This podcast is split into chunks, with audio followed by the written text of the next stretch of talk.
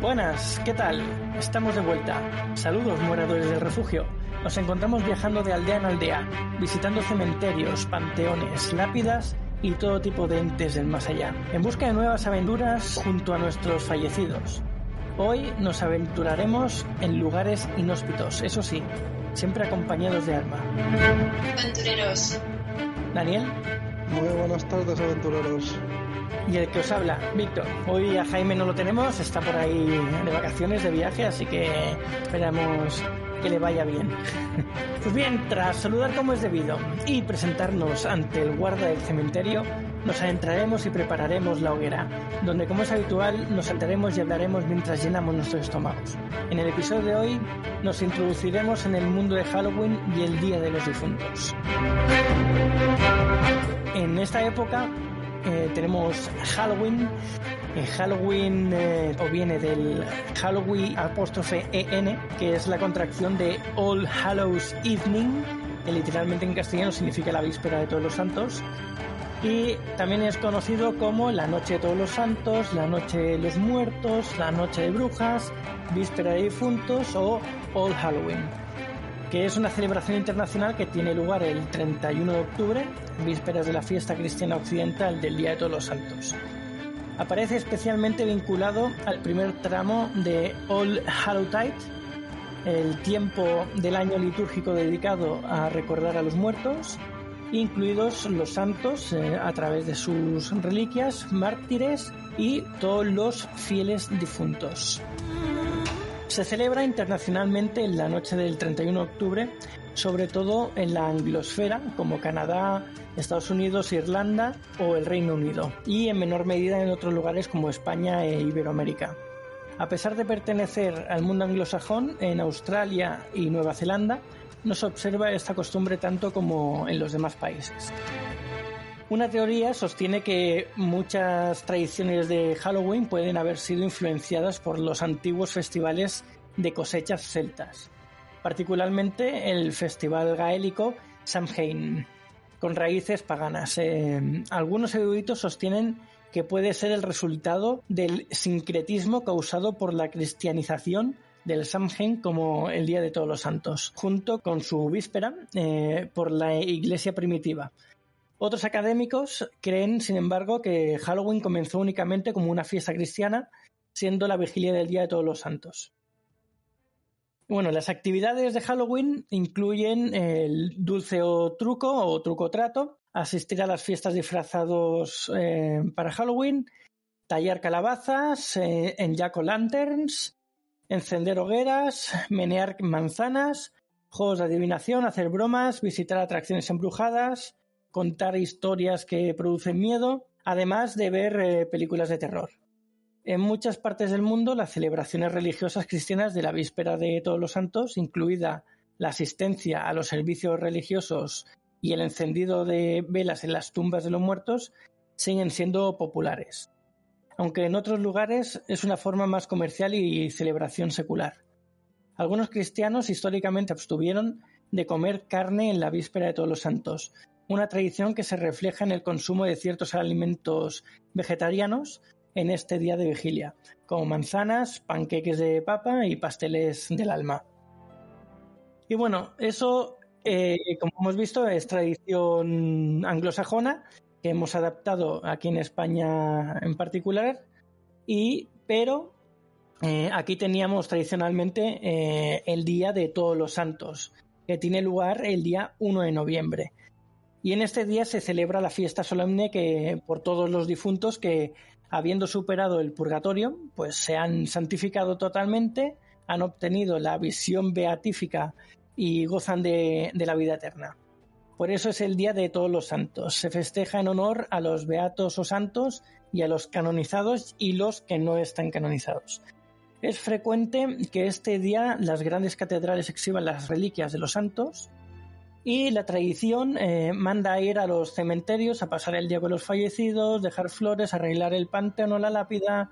También se suele o solía poner en la mesa un plato extra para aquellos difuntos, o como el Día de los Muertos en México, que se celebra como una fiesta, y todos habremos visto la película de Coco, ¿no? Para tenerlo como referencia, donde se ve y se conoce bastante bien de, de qué trata esta fiesta. Así como otras muchas tradiciones a lo largo del mundo para conmemorar a aquellos familiares que ya no nos han dejado y que celebran eh, en las mismas fechas u otras, pero que al fin y al cabo la finalidad es la misma, agradecer a los que nos acompañaron y desearles una buena transición en el más allá. Pues, a ver, yo creo que has hecho una, una puesta en escena bastante genérica y bastante eh, completa de todo lo que es el fenómeno Halloween y de dónde viene y todas sus manifestaciones, que realmente todo entronca en lo mismo, es una misma tradición que se va disgregando y se va, eh, por así decirlo, haciendo em, diferentes caminos en las diferentes creencias, pero que tiene un tronco común que es eh, este especie de mundo mm, supranatural de los muertos.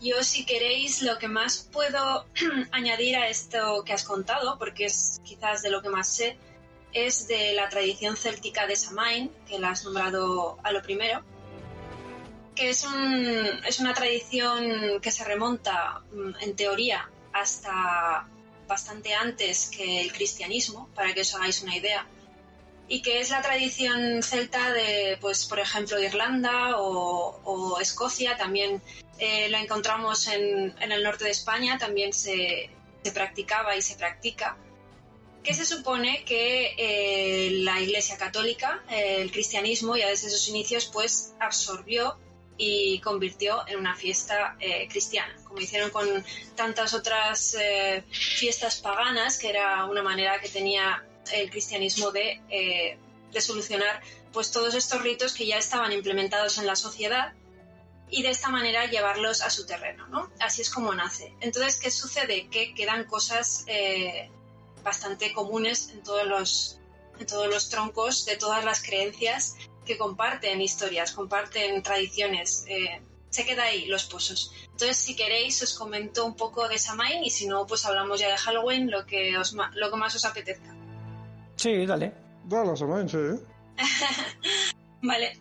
Samain es una festividad céltica eh, que tiene mm, su razón de ser primordial en el fin del verano. concretamente, eh, la traducción es fin del verano y se celebra la cosecha, se celebra la recolección de los frutos y se, eh, celebra el Año Nuevo Celta.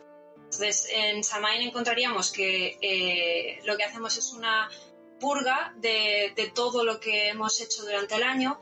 Vamos a quemar todas las, por así decirlo, las vibraciones que nos sobran, vamos a dejar atrás asuntos incompletos, vamos, todos los trabajos que se realizan eh, en Samain van por este, por este derrotero, por así decirlo.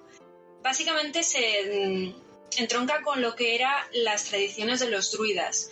Lo que hacían los druidas, eh, el pueblo celta, no es muy conocido porque se perdió, no, no quedan apenas eh, referencias escritas más que en, pues, en las sagas que encontramos literarias, pero no como documento per se, entonces eh, está todo como un poco ambiguo, pero sabemos que los druidas celebraban entre sus festividades Samain, hay otras a lo largo del año, hay un montón, está Yule, hay muchas. Samain, sin embargo, yo diría que es la más importante de todas las eh, fiestas druídicas. Eh, ¿Qué realizaban? Pues básicamente se reunían entre ellos mm, y se hacían una serie de rituales que envolvían mucho pues eh, por ejemplo, de secar nabos, que luego ha evolucionado a convertirse en calabazas. En un inicio no eran calabazas, sino nabos. Y los vaciaban para colocar velas en su interior. Todo este ritual de Samain también tiene mucho que ver con el mundo de los muertos. ¿Por qué? Porque se sabe que, bueno, lo saben los druidas y huicanos, que eh, en la noche de Samain, que es del 31 de octubre al 1 de noviembre, el velo entre el mundo de los vivos y el mundo de los muertos es cuando es más débil y cuando es más fácil eh, entablar una conversación entre ambos mundos. Por eso se hacen muchos ritos pues, de conexión con eh, seres fallecidos, se hacen muchos rituales para homenajear a series que, se han ido, etc. En mi caso, yo, por ejemplo, eh, la festividad de Samain la he celebrado muchas veces Y lo que, los trabajos que yo he hecho siempre implicaban pues una serie de elementos materiales, eh, como una varita druídica, que una tiene que fabricarse por sí misma. Yo la cogí del bosque, la tallé, eh, la pinté y me hice mi propia varita. Luego incluyen otros elementos como eh, un puñal, que es un puñal ritual, pero no implica nada de violencia, sino que lo que lo que quiere decir es una, rotura eh, con, las malas energías. Y para hacer todo tipo de ritual em, en el mundo, pues así decirlo, céltico, wicano, que la Wicca, como sabréis, es eh, esta filosofía New Age que rescata todas las tradiciones paganas a lo largo de la historia y las, eh, las amalgama en una filosofía positiva y, y que engloba todas estas nuevas brujas que no son brujas mujeres solo, sino también hombres, obvio, que lo que quieren es hacer pues magia blanca en el sentido positivo de, su acepción. Entonces, eh, ¿cómo se empieza un ritual? En, en Samain se hace igual. Primero se tiene que trazar un círculo, un círculo de poder, en el que vas a rendir tu homenaje pues, a las deidades, eh, en este caso celtas, que es, el dios, la diosa y los espíritus baluartes de, de los cuatro puntos cardinales y lo que haces es abrir un espacio en el que vas a estar dentro del ritual. Eh, luego dentro puedes hacer ya lo que tú quieras. Y en este espacio vas a estar protegido y vas a poder conectar con otros mundos. En este caso, pues en Samain, pues con el mundo más cercano pues a los difuntos, ¿no? Eh, cuando ya has hecho todo el ritual, que implica la varita, una serie de, eh, oraciones, una serie de, de, esto, pues ya puedes hacer lo que quieras. Eh, yo lo que siempre he hecho en Samain ha sido em, apuntar en una lista todas las cosas que, quiero soltar o que quiero dejar atrás para el nuevo año y después quemarlas. Se queman eh, y se hacen unas ofrendas también pues de comida para, para dejar claro que, lo, que quieres abundancia, eh, de bebida para que la vida sea pues más distendida, más, más armoniosa y bueno, ahí puedes hacer más rituales, todos positivos siempre. Y invitas también, dejas un sitio siempre en el ritual para tus seres queridos que no están contigo. Y cuentas con ellos, hablas con ellos. Y finalmente, pues se cierra todo el círculo, hay un caldero en el que se queman todas estas plegarias para luego enterrarlas en el bosque, es lo, lo que se debe hacer y de esta manera pues rompes ciclos y pasas a, un nuevo año eh, con renovadas energías y con el favor de, pues, de las deidades. Y este sería un poquito el ritual de Samain que yo siempre he hecho. Yo sé que se pueden hacer de muchos tipos, puedes hacer eh, rituales pues para agradecer, rituales para conseguir determinadas cosas, mm, rituales para conectar con tus seres queridos, etc y todo esto aprovechando pues este velo que, eh, que, existe tan delgado entre el día entre el mundo de los vivos y los muertos de, de esta festividad. Y bueno eh, simplemente pues un poquito eso. Mm, si tenéis alguna duda que queráis preguntar. No a mí me ha llamado mucho la atención porque yo sabía que había todas estas festividades que se celebraban la noche del 31 al 1 o el propio 1 todo relacionado con el más allá, los muertos, ya sea de manera de causar terror como Halloween, más festiva de disfraces o más festiva de respeto a los difuntos y a presentarles sus respetos a los que ya no están contigo. Pero no sabía esto de que se hacía porque, bueno, por lo que has comentado tú, de que los druidas en, su antaño detectaron que el velo que está, divide los dos mundos esta noche justamente es más frágil. Claro, luego lo piensas y dices, como todo está relacionado con todo este tema, es normal que quieran comunicarse en esta noche porque se supone que es más factible hacerlo. Es normal que cuando hagan series, películas, historias de terror en torno a Halloween, los muertos se levantan muchas veces, pues porque supongo que está esta línea que se estrecha de división entre los dos mundos.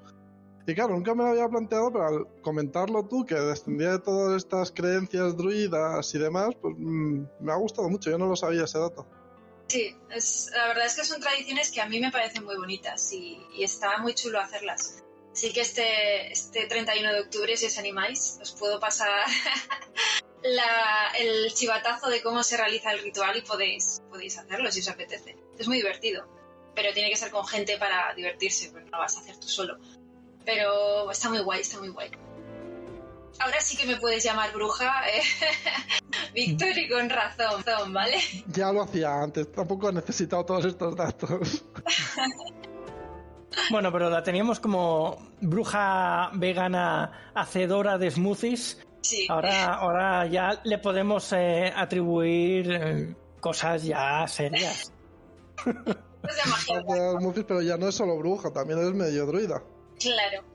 Entonces ya no solo la puedes llamar bruja, ya puedes dividir un poco. Está, está con todo, está con todo. Falta, vamos, que nos haga una exhibición. Aquí, aquí. Solo por curiosidad, supongo que en esta noche también el tema que tanto nos gusta de psicofonías se captarán muchas más. Se supone que habrá mucho más investigador o algo y habrá más actividad paranormal en esa noche, digo yo. Sería interesante comprobarlo, la verdad. Sería interesante ir a algún sitio que se sepa que, que dé buenos resultados y ver si esta noche del 31 efectivamente se produce algún tipo de, de manifestación exacerbada, ¿no? Yo creo que puede ser interesante. Si el velo es más estrecho y tal, la comunicación a lo mejor no es tan distorsionada, se captan psicofonías más claras, no tan distorsionadas, que hay veces que no se sabe lo que dicen, no puedes... Puedes tirarte un piscinazo y decir, Así. ha dicho esto, pero 100% no, hay otras que se oyen muy claro, pues a lo mejor en la noche de hoy, si hay menos interferencias, a lo mejor sería más factible captar, bueno, la de hoy, la del 31, El 31. eh, sería más factible captar señales. Y más cantidad. Dice Gabriel, pues ahora es bruja y además piruja. Sí, sí. Lo iba a decir ahora. A ver, eh, también dice, yo creo que prefiero ir puerta por puerta para que me den caramelos. Sí, yo voy a hacer eso, ¿eh? La noche del 31 me voy con mi sobrino chiquitillo de puerta a puerta a decir truco o trato que va a ser su primer Halloween y va a fliparlo. Mira, otra, otro comentario que hacen es Nigromante, eh, que nos pregunta, ¿es posible que aquellos que han muerto esperen a fechas como esta para comunicar con los familiares y cerrar temas pendientes antes de pasar al más allá? Bueno, pues este tema mm, es complicado porque hay que explicar muchas cosas en relación a esto. Pero, pero sí, no es que esperen, sino que si coincide que están eh, en el más a- eh, bueno en el trance en el que no me acuerdo cómo se llamaba el, el trance de entre este mundo y el más allá Eh, ¿Qué tradición? En el budismo lo conocen como el bardo. el bardo El bardo es en el budismo, pero en otras tradiciones no sé cómo se llamará. Es una especie de limbo, ¿no?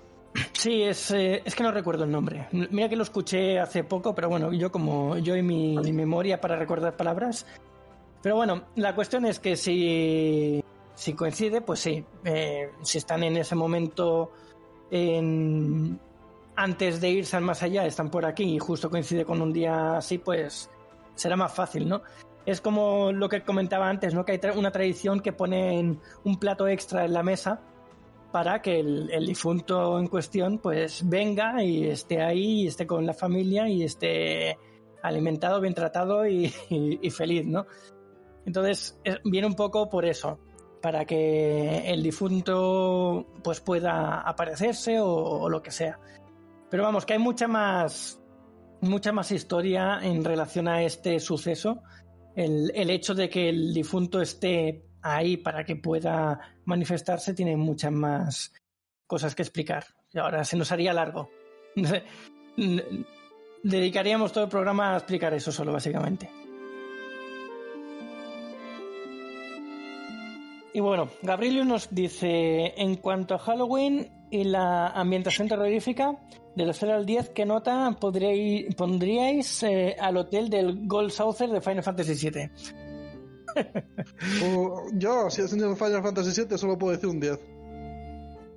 Yo tengo que decir que también, lo siento, es, uh, es lo que hay. Es más, hasta la dedicatoria que me has hecho me lo has puesto forever. Forever.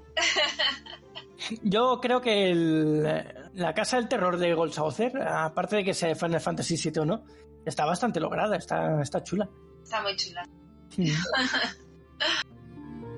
Respecto a lo que has dicho de poner un plato a la mesa para los difuntos, esto en la tradición wicana que se celebra en Samhain también se hace. Yo he dejado durante la cena un plato para, para mis seres queridos que ya no están.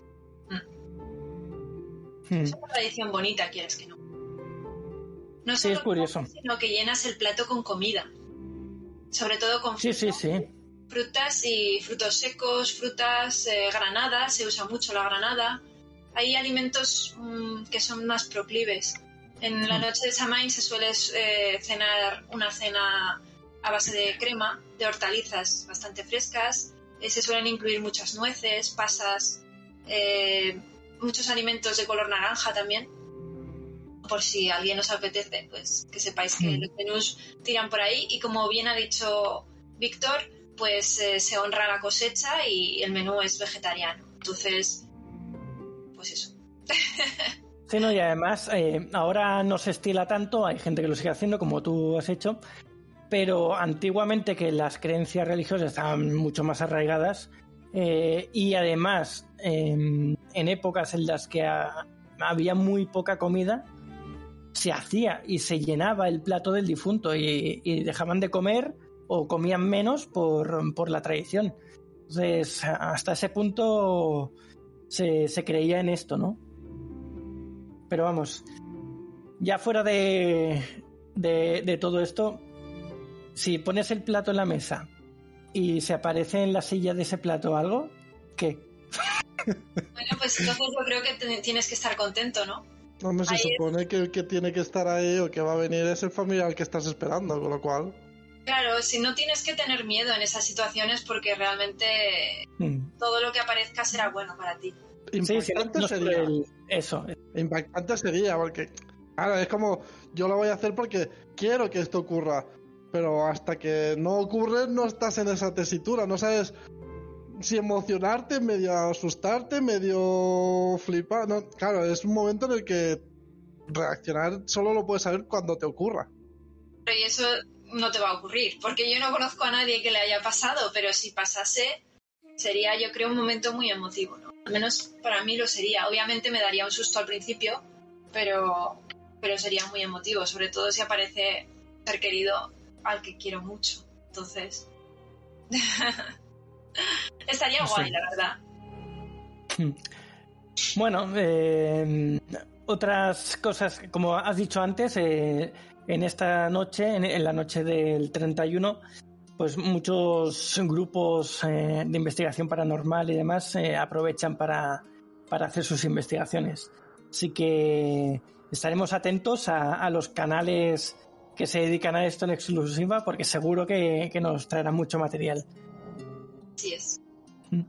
Y nosotros no lo hacemos porque, mira, por- porque no nos hemos puesto, sino también. Sí, es. Sí, a ver, es que eh, creo que voy a hacerlo de truco o trato esta noche de Halloween. Mi sobrino se cree que se va a comer las chucherías él, pero no sabe que está su tío ahí. Es que es curioso porque la festividad americana, que es la que más eh, se ha implantado, sobre todo en los últimos años aquí, nunca la he sentido muy propia, nunca la he celebrado, me parecía algo como muy ajeno a mí. Y como que, ¿sabes? No estaba yo, no le veo mucho sentido. En cambio, la festividad céltica, que también es muy lejana para mí realmente, siempre me ha parecido algo muy natural y muy cercano. Es curioso, ¿eh? Bueno, la céltica tiene más connotación mística, ¿no? Eh, la Halloween es al final, ahora es como cualquier otra fiesta para el consumo, para gastar dinero en disfraces, gastar dinero en golosinas, gastar dinero en adornar y, y eso. Es más entretenimiento que tradición. Sí, Y entonces nosotros, como aquí tenemos el carnaval, que también es un día en el que te disfrazas, pues ya le hace un poco de sombra al Halloween porque ya no es solo un día de disfraz a- al año, ya tenemos dos. Entonces se, se hacen un poco sombra entre ellos y no es tan especial. Sí, lo único que en, en Halloween te disfrazas tipo bruja, asesino, muerto, Hmm. zombie. Y en carnaval es como más de cualquier cosa que te apetezca. Aunque- Yo, decir que yo sí me he disfrazado algunos Halloween, ¿eh? Me he disfrazado más en carnaval, pero en Halloween alguno me he disfrazado. Sí, yo también. Yo de bruja. Yo de Freddy Krueger. Recuerdo un año que fue momia low cost. Un saludo a Lozan, que lo tenemos por aquí también, en el Muy chat. Lozan. Y Gabriel nos dice, a mí me parece mucho mejor que se celebre Halloween a todos los santos. más que nada por los niños. Porque anda porque andar al cementerio a llevar flores a tumbas de gente que ni conociste, mejor que, que se disfracen y anden mendigando chuches o haciendo trastadas. Sí, lo que decimos, al fin y al cabo, la de Halloween es más de disfrute, de ocio, que para los niños es genial. Claro. Y la otra es más tradicional, más para adultos, más pues para gente que quiere conectar con algún ser o algo, entonces es más íntima, más tuya. Pero sí, claro, los niños Halloween es lo que disfrutan, el salir y picar a las puertas y decir truco trato y que le den algo, aunque sea una chocolatina, pues ya lo, pues, pues eso, lo flipan. Lo que pasa que aquí como no se estila tanto esto, eh, lo de ir a picar a las puertas en, en este día. Pero sí No. hay. Sí, hay, sí, sí, sí. sí. El año pasado os tengo que contar una anécdota. Yo A tenía ver. preparada un montón, un, un jarro con un montón de chuches y golosinas para los niños que sé que vienen a pedir a las puertas. Y ya estaba todo preparado, incluso tenía en la puerta pues un adorno para que supieran que en casa podían pedir. Abrí, salí con mi bol entero de chuches y, y tal. Y recuerdo que había un montón de niños ahí que me miraban con cara muy rara y miraban las chucherías en plan de ¿qué es esto? No me gusta. Y empezaron a decir, ¿no tienes nada de chocolate? Digo, no, solo, pero puedes coger lo que quieras. Es que eso, es que es mucho azúcar. Eh, ¿No tienes otra cosa? O sea, básicamente no me querían coger las chucherías. no sé qué querían, pero de verdad no sé si querían que les sacase una PlayStation o algo así. Sí, a ver, hay, hay mucho tiquismiquis en el mundo, Pero- eso es así. Yo dije, no lo entiendo, así que... Pero yo un año que estoy viviendo, bueno, cuando vivía en Vilafranca, Víctor, me compré chuches y sí que picaron algunas veces para pedir y demás, los del vecindario y tal. Y en la Creu, donde vive mi hermana, varios vecinos, que es una urbanización, pues ya adornan las casas especiales ese día para que sepan en cuál pueden picar y demás, que van a tener chuches y ya medio lo organizan para que los niños de la propia urbanización puedan dar vueltas por allí y picar en las casas que están decoradas y pedir ya lo montan un poquito así. Lo que decía Gabriel, es más que nada para los niños. Es que a mí no me han, no me han eh, llamado nunca a la puerta en, en Halloween. ¿Pero tenéis algún tipo de grupo de la urbanización o algo en el que estéis? ¿O has visto que en algunas casas estén muy decoradas para que sepan que es de Halloween? No picar en Nada, no no, es que no he visto, aquí no he visto ni decoraciones ni niños pidiendo. Es que si no pones algo en la puerta, los niños no van a ir, porque hay, todavía hay gente que hace estas cosas o no. Entonces, Van al que saben que ha decorado y el que ha decorado se supone claro, que sí que le gusta la festividad y puede tener algo. Al que a lo mejor le picas y no tiene nada, simplemente decora porque le gusta decorar, pero no es lo normal. Si ya decoras, tienes siempre algo por si acaso. Que luego no te pica nadie, pues te pones hasta el culo de chuches tú. Es lo que hay. Sí. Yo di unas cuantas cuando vivía allí, pero me sobraron un montón. No me sentí muy mal comiéndomelas yo tampoco. Bueno, pues a ver, no sé, sería probarlo un año, el decorar, a ver si se pasa alguno. Mucho. Bueno. Pongas en la puerta algún, alguna cosita, una bruja o cualquier cosa, ya está. Mm. Con eso ya saben. Eso sí, prepárate chuches. Pero yo no sé qué chuches recomendarte porque los niños no quieren cualquier cosa, ¿eh? Ya te lo digo. Chocolate, ¿eh? Chocolate siempre. Mira, Gabriel nos dice que aquí, en- aquí a casa vienen los niños a llamar las puertas que están decoradas.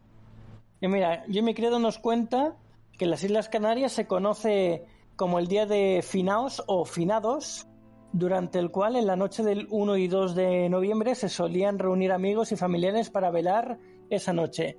Contaban historias, cuentos, debatían y hablaban mientras comían los frutos típicos de, la época, castañas, nueces, manzanas y dulces, acompañando tales viandas con anís o ron miel. Que si te fijas es similar a la tradición que hace la gente en Samay. Es exactamente eso.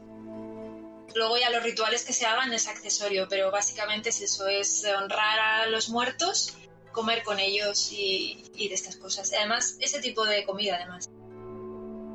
No, no sé por qué te basas en que yo como, no sé. La verdad que tienes unas cosas conmigo. Sí, ¿verdad? No, no entiendo. Y Gabrielus también nos dice que sí, sí, me parece genial esa tradición.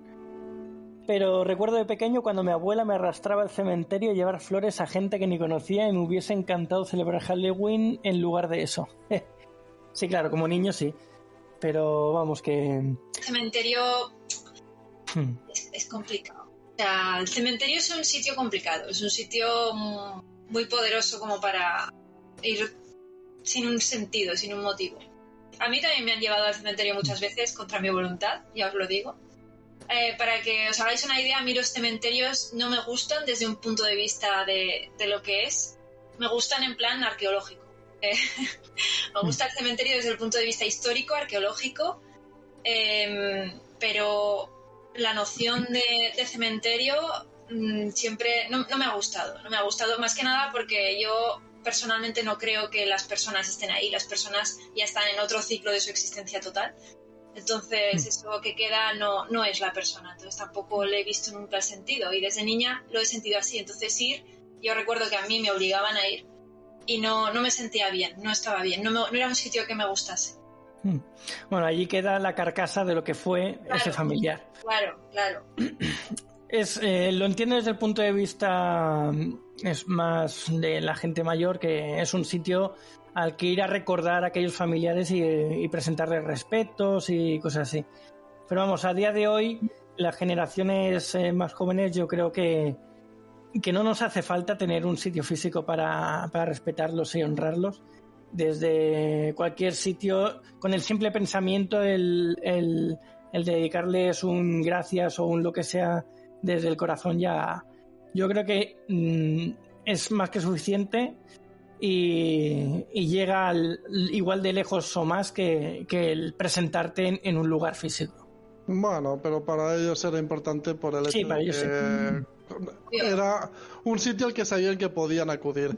Que lo podrían haber hecho desde su casa pensando en ellos y hablando y cómo estará y tal y cual. Lo mismo que dice delante de la tumba, lo podría hacer desde su casa y lo recibirá igual, pero la necesidad de sé que aquí está tu cuerpo físico, pues a lo mejor de esa manera conecto mejor contigo o te llega mejor mi hmm. mi cariño o mi tal. Hay gente que claro, más más mayor, como tú bien has dicho, generaciones actuales ya no lo necesitan tanto. Siempre he pensado que los cementerios son para los vivos, no para los muertos. Sí, sí, sí, para consolar más a los vivos que a los muertos. Exacto. Sí, yo que diría, eh, si, si por cualquier cosa em, alguien lo sigue haciendo, el ir a, al cementerio a honrar y hacer toda esta tradición, yo creo, ¿eh? no, no lo sé, creo yo que sería eh, incluso mejor ir a honrar a esa persona o a darle a decir lo que sea en el momento en el sitio en el que falleció más que donde está actualmente el cuerpo porque donde falleció es donde pues eh, se, se fue su última energía la última energía que estaba en, ese, en ese cuerpo.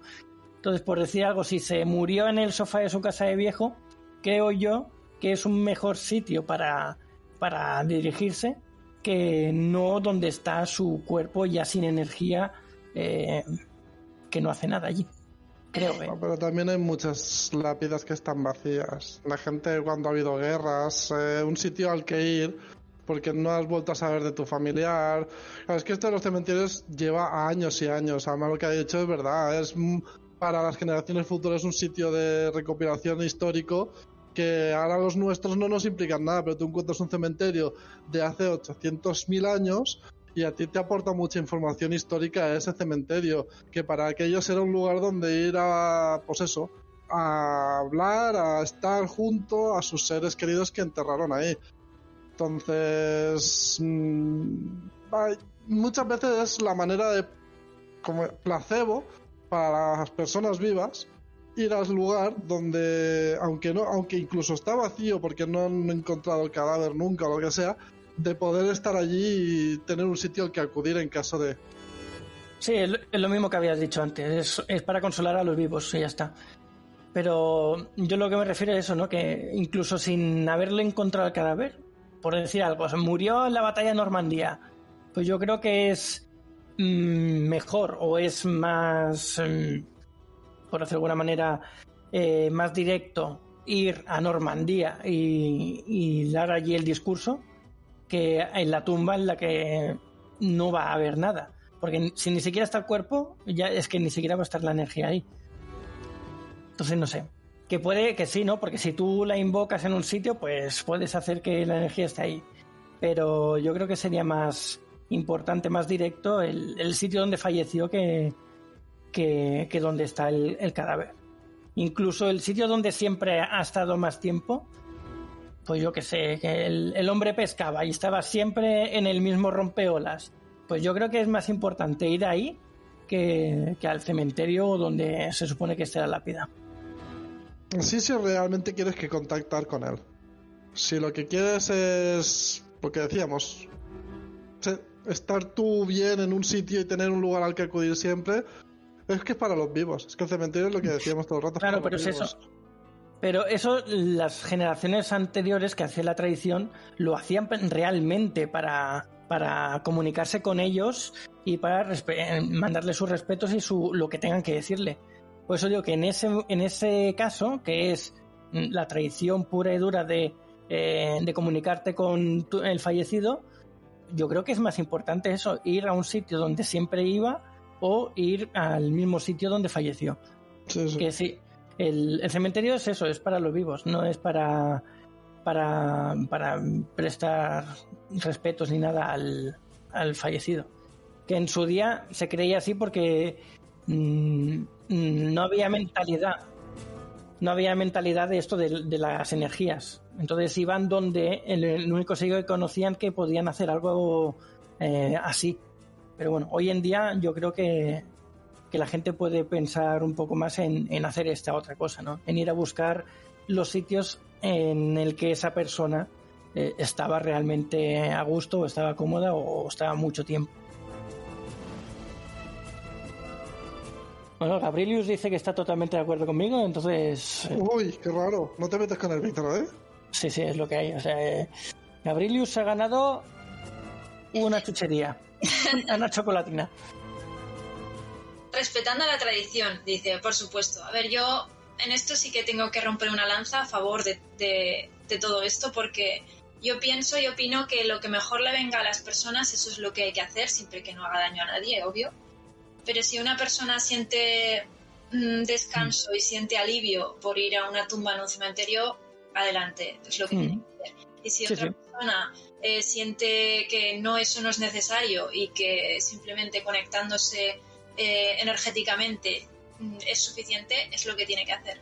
Eh, las tradiciones están ahí para suplir pues una necesidad, la necesidad que tenga la gente en, en correlación con sus creencias. No todos tenemos las mismas creencias. Entonces, un cristiano no tiene la misma creencia que un budista acerca de la muerte. Esto es así.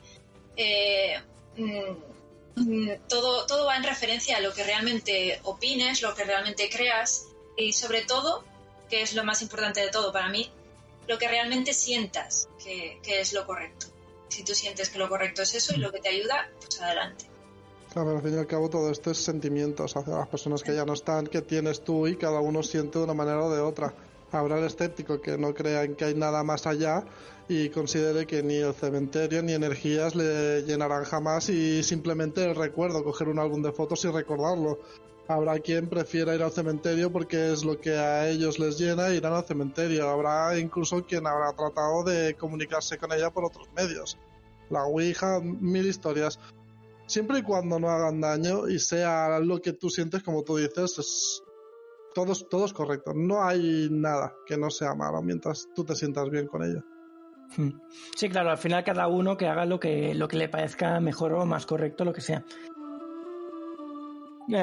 nos dice Lozar, la tradición de ir al cementerio es más religioso que otra cosa. Dile tú a alguien mayor ese mismo discurso y te quemarán la hoguera. Sí, sí. sí. yo me creo, sí. ellos tienen unas creencias muy fuertes, muy arraigadas, que, ya tienen muchos años eh, detrás. Entonces, ellos ya creen lo que creen y punto. Hmm. Tampoco vas a ir a decirles nada, cada cual que crea lo que quiera. Claro, es como si a nosotros nos dicen que Final Fantasy VII es el peor juego de la historia, pues lo, matamos y ya está. Exacto, ahí no hay respeto ninguno. Ahí no existiría respeto ninguno. o algo, algo parecido a Stargate, pues no puede ser. eso no. No, pero la gente mayor piensa que ha habido muchas generaciones del tema. La religión ha tenido mucho peso durante muchísimo tiempo y se ha arrastrado durante muchas generaciones. Ahora se abren más campos pues porque tenemos más tecnología, investigaciones, se está viendo más. Se está abriendo un abanico en la actualidad que nos da, pues lo que tú lo has dicho, Víctor, a los jóvenes otras perspectivas y de ver las cosas de otra manera. Dentro de unas generaciones se pensará muy distinto, pero todo lo que llevan arrastrando la gente mayor y es que viene, viene de muchísimas generaciones atrás, tenía mucho peso en ellos, se ha arrastrado mucho tiempo. No había otra cosa a lo que agarrarse. Y si había otra cosa y, y le decías, a la hoguera. Exactamente. Así que. Claro. Otra vez te acuerdas con Víctor qué está pasando hoy, no sé, me estás, me estás asustando, Gabrielius. Mira, yo me creo dice información histórica, sí, siempre y cuando no lo hayan saqueado. Bueno, el saqueo ya es otra cosa. El alma es etérea y deja su rastro en el lugar donde falleció la persona. Así más o menos eh, lo que yo estaba contando. Mm incidir un poco en lo de la información histórica y los saqueos. Los cementerios, que sepáis que son la fuente eh, de información histórica de las primeras. Incluso más que la información que podemos encontrar en registro documental, las inhumaciones eh, son la mayor fuente de, de restos materiales y de información para la arqueología. ¿Por qué? Porque normalmente de pueblos, poblados, ciudades, lo que más queda son siempre las eh, cosas enterradas, las inhumaciones, los, enterramientos. Y en las, eh, sobre todo en las civilizaciones eh, precristianas, cuanto más nos retrotraemos en el tiempo, encontramos que la, mucha información aparece en los féretros, porque esta conciencia de la vida más allá de la muerte ha estado siempre en distintas creencias, da igual cual sea, y por supuesto la gente le daba mucha importancia al enterramiento, de hecho mucha más de la que se da ahora. Ahora nos enterramos pues en un nicho al que le guste enterrarse, al que no, pues eh, incinerarse y ya está, y se expanden sus cenizas al viento. Pero entonces eh, muchas de las tradiciones, pues si pensamos por ejemplo incluso las más conocidas como Egipto, eh, veremos que la vida tras la muerte era increíblemente importante, tenía un peso enorme y lo que encontramos en, los enterramientos son, pues no, no solo en seres eh, de todo tipo, porque hay muchos objetos materiales enterrados junto a los muertos, sino también mucha información sobre cómo vivía esa gente. Hay tablillas, hay grabados eh, que nos explican cómo era la vida. Eh, igual el resto material del poblado o de la ciudad no queda porque ha sido barrido por el tiempo, pero las inhumaciones están ahí y nos dan un registro que de otra manera no tendríamos. Es decir, si todos se hubieran incinerado, y no hubieran guardado nada, si no hubieran tenido un respeto ritual eh, o religioso eh, por la vida después de la muerte, hoy en día conoceríamos mucho menos todas, todas las tradiciones y todos los pueblos eh, hmm. históricos. Así que es importante. Sí. Además, sí.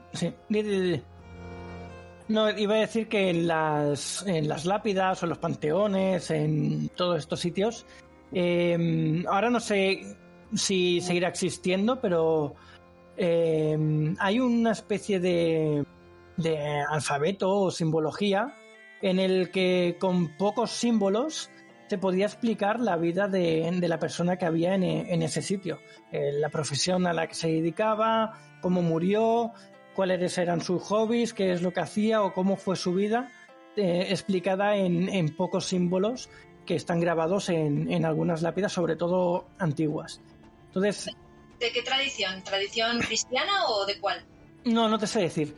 Eh, sé que existe, pero no estoy seguro de, dónde viene. Pero sé que es curioso porque... Una especie de, tú hablas de una especie de codificación hmm. eh, sí, sí. Porque en poco espacio, pues te decían toda la... Pero eso será de alguna civilización en concreta o de algún pueblo, ¿no? No sé, porque yo creo que es más cristiana que, otra cosa, porque lo han visto en tumbas, en lápidas. Entonces, no sé qué, religiones tenían lápidas aparte de la, de la cristiana. Lápidas per se como cristiana. Hay muchas, sobre todo en antiguas. Se pueden encontrar este tipo de símbolos y además hay forma de estudiarlo. No sé dónde, si por internet se podrá. Hay una especie de abecedario alfabeto que te dice qué significa cada símbolo y si tú te encuentras una tumba, una lápida con esos símbolos, puedes eh, saber gracias a estos de pues muchas cosas sobre esa persona. Qué curioso, eso me suena a mí a, medieval eh, hmm. occidental cristiano. Me suena, pero no lo sé, no sabía que existía este, esta hmm. codificación. Pero por lo que dices, me suena a eso. Habrá que investigar más. Si alguien en el chat sabe, pues que diga. Pues sí, sí. Es que además es algo curioso que seguro que a ti te llama mucha atención por, por lo que te gusta estudiar la historia y todas estas cosas. Eh, pues conociendo este, este, esta simbología y vas a algún cementerio alguna vez y lo ves, pues eh, puedes aprender muchísimo de, de, la gente que hay allí. Incluso yo, por ejemplo, ahora estoy liado con, con mi árbol genealógico. Entonces, si en algún momento me fuese a algún cementerio a buscar las lápidas o tumbas de mis familiares, si en alguna por casualidad hubiese ese tipo de simbología, podría saber a, qué se dedicaba o cómo era, o los amigos que tenía, la familia que tenía, depende de lo que hayan escrito eh, codificado en, la lápida o donde sea. Muy curioso. Sí, sí, son cosas. Está muy bien. no es por nada que eh, una profesión que se llama saqueador de tumbas, ¿no? Que no es profesión en sí, pero el asaltatumbas en, en la literatura fantástica que siempre está, ¿no? Hmm, siempre hay alguno por ahí, sacando de donde no debe. bueno, sobre En las tumbas es donde más tesoros hemos encontrado, es que es así. En la literatura fantástica tenemos al, al, que normalmente al nigromante, que es el que levanta a los muertos de las tumbas para utilizarlos como, como ejército, ¿no? ya no es tanto un saqueador de tesoros, sino un saqueador de, no, almas. las almas de los muertos. es curioso, sí. Bueno, luego tenemos eh, otras culturas que, han ido influyendo en esto, aparte de la celta, como ha dicho Alma, pues también teníamos la, tradición romana, que no sé si tú tendrás algún dato sobre, sobre estos. La tradición romana en cuanto al, al, ámbito funerario era bastante parca, o sea, no bastante parca, sino bastante mm, formal. No, ellos cogieron un poquito lo que es la, tradición griega, la asimilaron y, como todo lo griego, pues le quitaron todo el lado más místico y lo dejaron, ya sabemos que Roma es eh, mucho más eh, formal y, escueta y directa en todo lo que hace. Y bueno, en el caso de Roma, la muerte, eh, obviamente tenían preocupación por, por todo el mundo de la muerte, pero no es algo que les quitase el sueño. Estaban mucho más preocupados por la vida que por la muerte.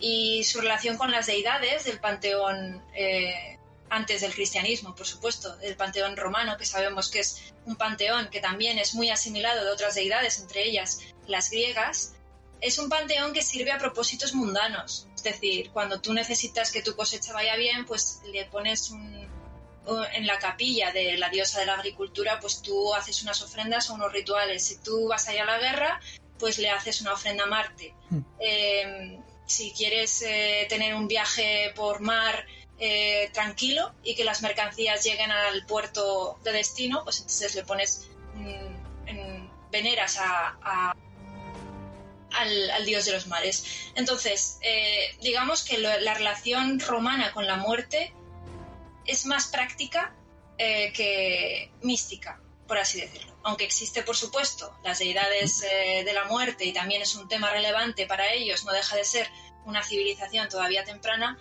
em, no es tan mística como puedan ser pues, otras civilizaciones, incluso hmm. la, la egipcia, la, la griega, incluso. Hmm. Además, se sabe que que bueno, adoptaron también la, tradición de los celtas cuando, cuando ocuparon eh, sus dominios y bueno, cogieron la festividad de la cosecha como propia y creo que se la pusieron en honor de Pomona, la diosa de los árboles frutales o algo así recuerdo. Y bueno, y mezclaron un poco pues esas dos tradiciones. Eh, así que, pero bueno. Sí, es una tradición que tenía Roma. Roma lo que hacía era coger lo que había y mejorar lo que había. Es decir, Roma, eh, pese a ser conquistadora, no destruía eh, todo lo que conquistaba. Obviamente tenían, eran guerreros, ¿no? Esto no quita que hubiera masacres y que hubiera genocidios y demás, pero era un pueblo que asimilaba más que conquistaba. De hecho, muchas de sus conquistas fueron pacíficas por medio de tratos, por medio de convenios, y solían dar al pueblo conquistada, conquistado bastantes mejoras que no tenía. Mejoraban sus condiciones de vida. A cambio, eh, ellos también absorbían tradiciones y absorbían cosas, y de los celtas, por supuesto, cuando estuvieron en, el Reino Unido, el ahora Reino Unido, eh, obviamente tomaron todas las tradiciones celtas y las amalgamaron también.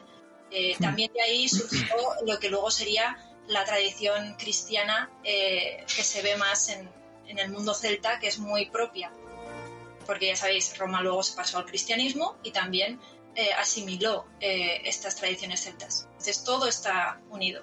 Hmm.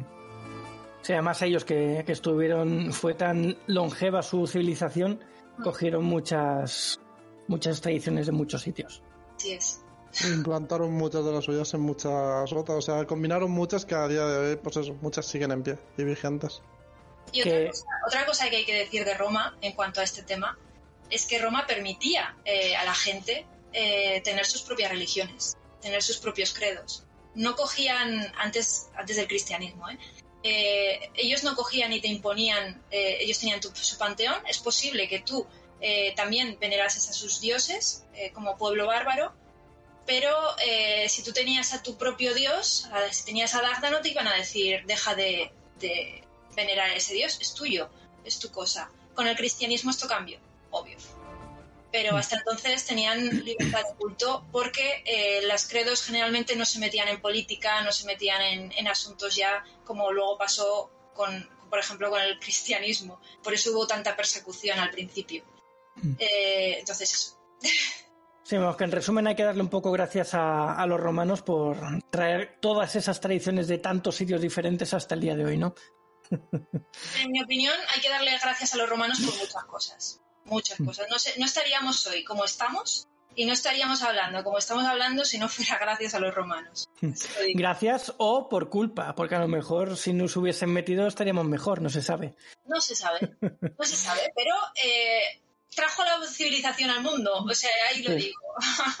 sí, ya solo con el con eh, traernos las alcantarillas eh, mejoró bastante la cosa.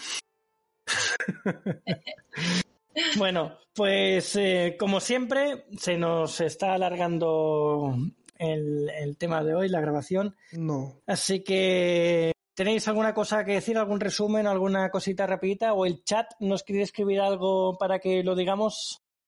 Yo simplemente animo a la gente que haga algún ritual wicano de Samain para probar. es muy divertido, no hay que seguir ninguna religión, ni hay que seguir ninguna filosofía ni nada. Eso es simplemente, pues, es divertido. Es como irte a hacer la Ouija a unas ruinas. Sí. Es probarlo solo. no creo que sea lo mismo, pero sí, venga, te lo acepto.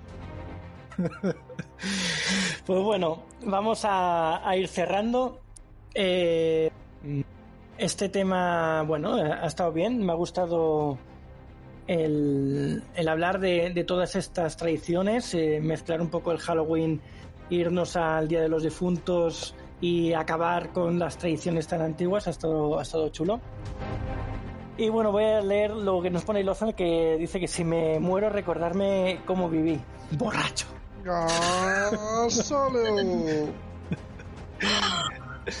bueno, pues vamos a ir cerrando.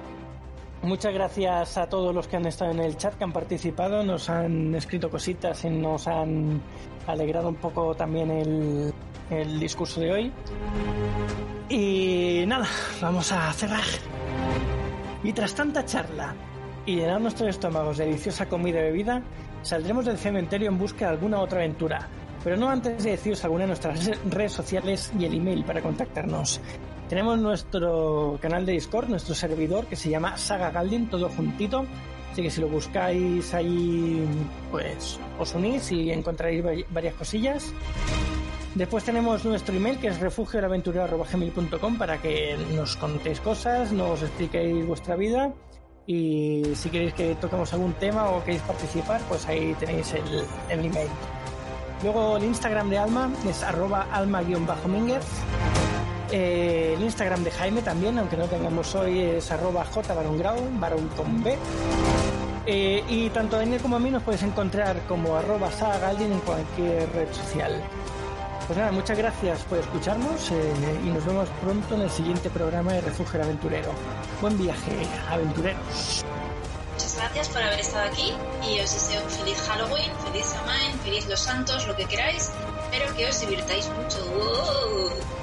Pues muchas gracias una semana más. Como dice Alma, disfrutar de lo que sea que celebréis la noche del 31 o el día 1, cada uno a gusto consigo mismo. Y nos vemos la semana que viene, aventureros.